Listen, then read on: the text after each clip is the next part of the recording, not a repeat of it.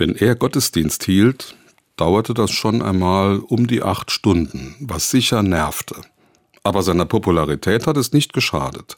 Er hieß Giulio Cesare Russo und starb vor gut 400 Jahren. Heute ist sein Gedenktag im Kalender der Heiligen. Als Kapuzinerpater hieß er Lorenzo, Lorenzo aus Brindisi. Ein ganz erstaunlicher Charakter und ein großer Gelehrter. Er sprach ordentlich Deutsch, Französisch, Spanisch und Tschechisch, lernte die Bibel in Griechisch und Hebräisch auswendig. Ginge sie durch einen Brand verloren, so könne er sie, sagte er aus der Erinnerung, vollständig im Urtext rekonstruieren. Er hatte sich also die ganze Bibel richtiggehend einverleibt.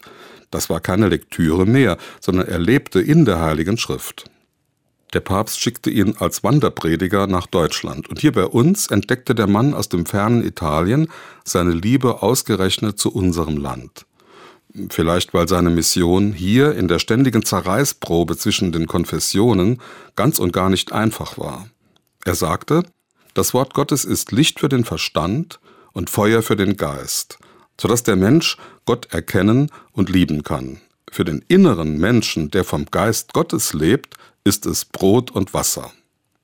Das war im Land der Reformation eine großartige Botschaft und sie ist es heute noch.